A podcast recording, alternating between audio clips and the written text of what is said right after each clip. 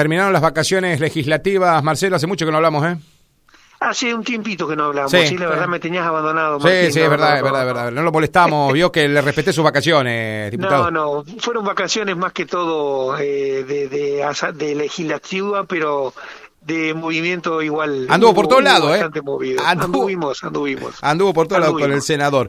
Eh, Exactamente. Marcelo, eh, ¿tenés embarcaciones? Eh, ¿Armaste, ¿Vos te inscribiste en el formulario de la segmentación de tarifas? No, todavía no. Creo que es hasta el 31, si no me hasta el domingo.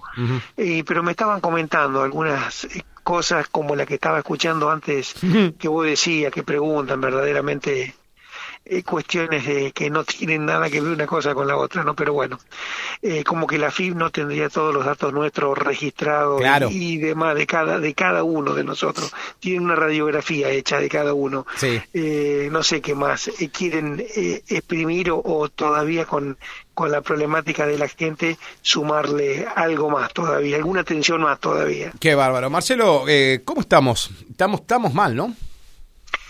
La verdad que está en un momento muy complicado. Eh, a mí, en verdad, eh, me gusta quitarle un poco dramatismo, pero no es tan sencillo porque uno escucha, no solamente escucha y ve y vivencia el ciudadano a diario lo que pasa, sino que no termina nunca de, de, entender, ¿no?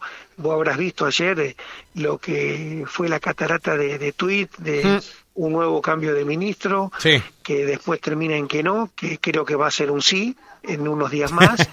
eh, verdaderamente que eso no alienta, a ver, no me refiero a masa ni a nadie en especial, me refiero que no alienta esta falta de continuidad y la no política en, distintos rubros en que la cosa mejore, ¿no? ni para los estamentos eh, locales, ni para el ciudadano, y ni hablar si tenemos que mirar para afuera, ¿no?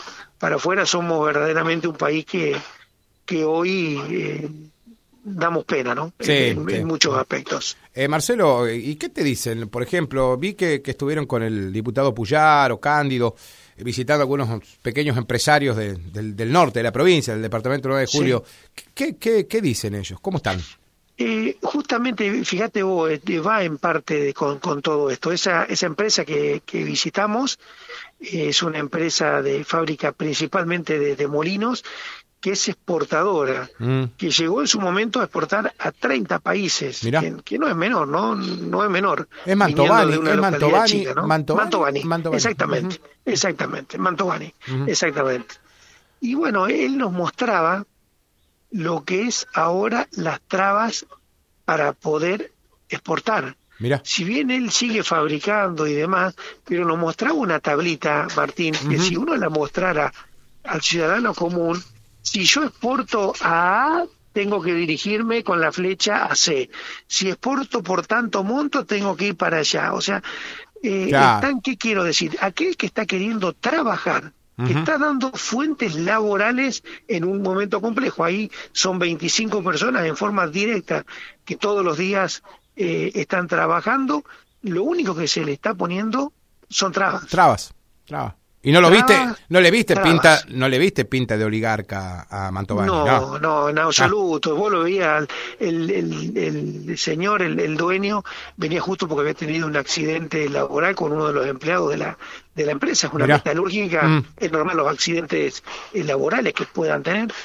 Eh, y en verdad él me decía, a ver, eh, y, y mucha gente confunde el hecho de que la gente que trabaje le pueda ir bien en lo económico con decir que oligarca. Y si la gente si gana el dinero en, buena forma por trabajo, tenemos que a eso propender, a que todos, cada uno, dignamente pueda tener su trabajo y pueda progresar en la vida. Claro. Pero indudablemente que esta, me decía el empresario, dice, nosotros tendríamos una capacidad eh, aún mayor si serían condiciones distintas económicas, pero no, no me puedo arriesgar a, a tener eh, más gente, a no poder pagarles. Claro, claro. Eh, es, tercera generación, 80 años de empresa que, que, siempre con los vaivenes económicos subsistimos.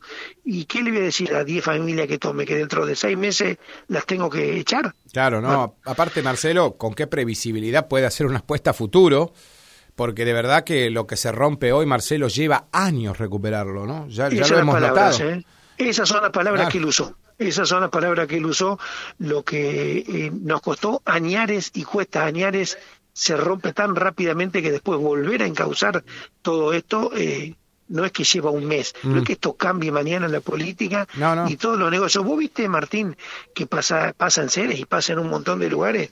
¿Cuántos comercios tuvieron que cerrar por la pandemia? Claro. Bueno, hoy la pandemia no está tan eh, como era en ese momento y los comercios siguen igual. Eh, bueno, esto es lo mismo. Lo que pasa es que la, salida esa post pandemia, Marcelo, que todos evaluábamos, de verdad que hasta a mí me sorprendió, yo hacía una ponderación en algún momento, escribí alguna columna, porque el mundo venía un poquito sacudido en lo económico, se retraían las economías de los principales países del mundo, pero lo que pasa es que a nosotros realmente nos movió el andamio, ¿no? Porque vamos a ser sinceros. Eh, nosotros nos movió la pandemia y nos movió las malas medidas que se tomaron y se siguen tomando.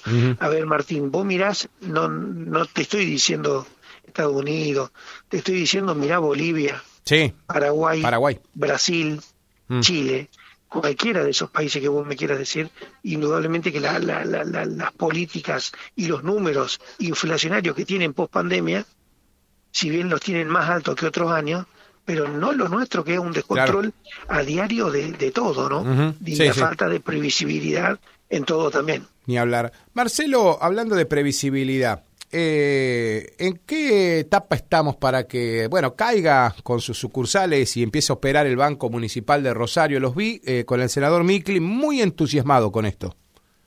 Bueno, es una, a ver, primero hay que decir que es el único banco estatal en la provincia de Santa Fe. Ah, más que el Banco Santa Fe, claro, porque el Banco Santa Fe es privado, ¿no? Es privado, ah, exactamente, gracias a la, a la mágica intervención del gobernador actual que regaló y lo, pagamos los santafesinos a esa privatización.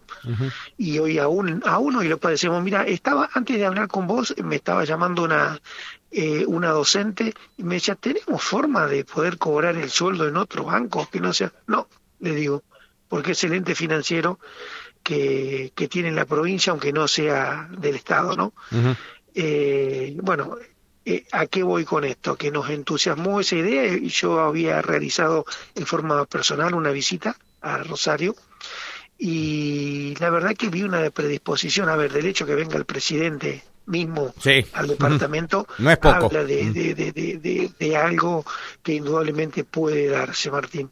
Y bueno, se dio el primer paso. Hay comunidades, como vos sabrás en el departamento, no tan chicas, que tienen falta de cajeros automáticos con todo lo que ello acarrea.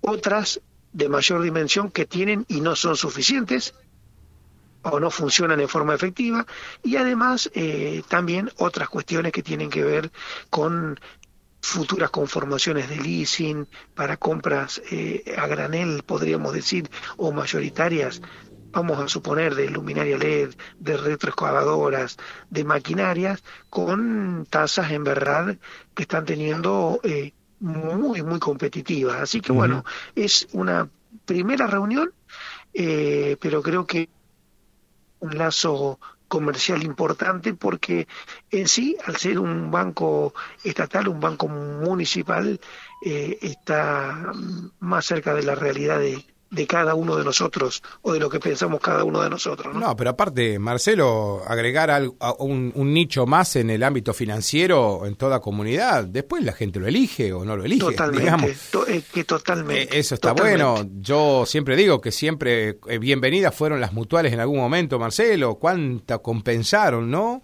Que la gente se acostumbró a hacer una gestión aquí en Mutuales San Guillermo, en Mutual Pyme Rural la gente se aferra a partir de la atención, eso mejora una competencia dentro del, circuito financiero.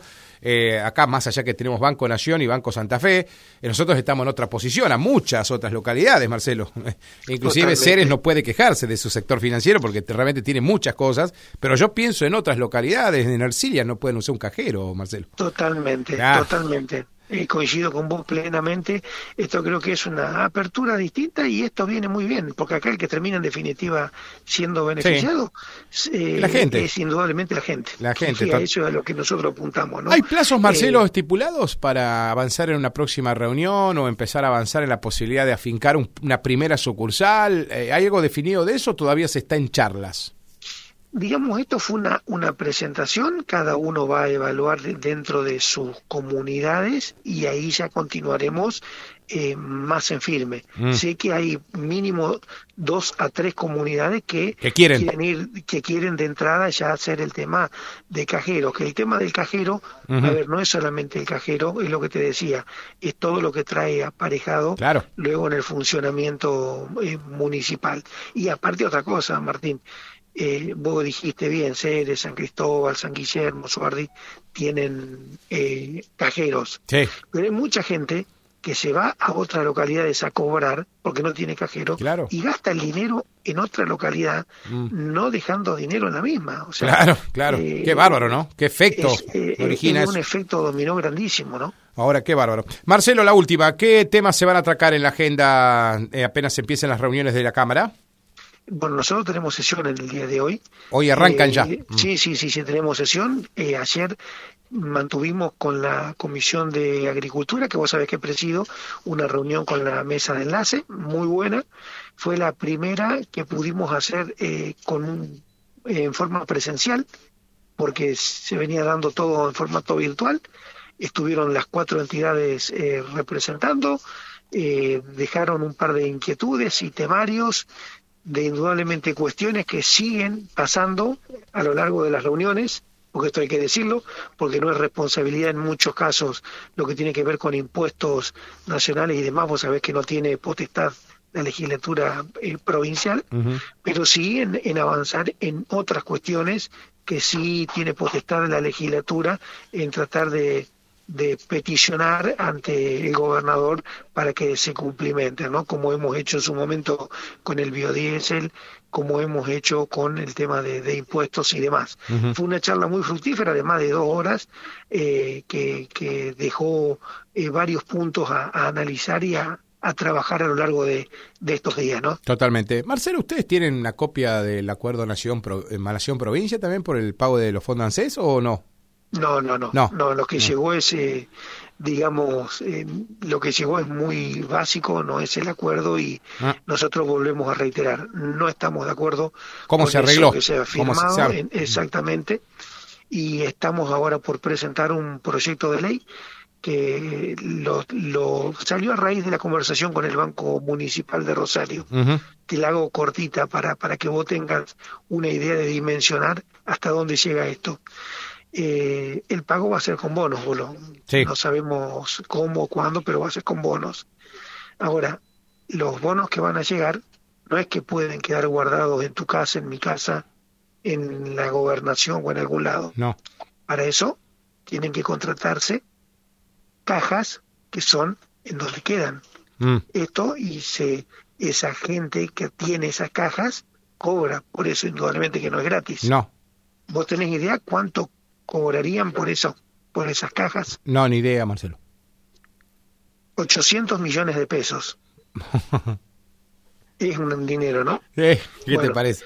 Eh, nosotros lo que ahora estamos queriendo, porque estamos viendo que va a estar direccionado a que sea en el ente en el ente que tiene financiero la provincia, nuevo Banco Santa que Fe. es el nuevo Banco Santa Fe, nosotros vamos a solicitar que se haga una licitación pública ah, con tasas. Tiene que estar en, cubierto en, caja con valor, está bien, si es así, pero que eh, se tenga que hacer no porque sea el ente financiero, sino porque sea el más competitivo.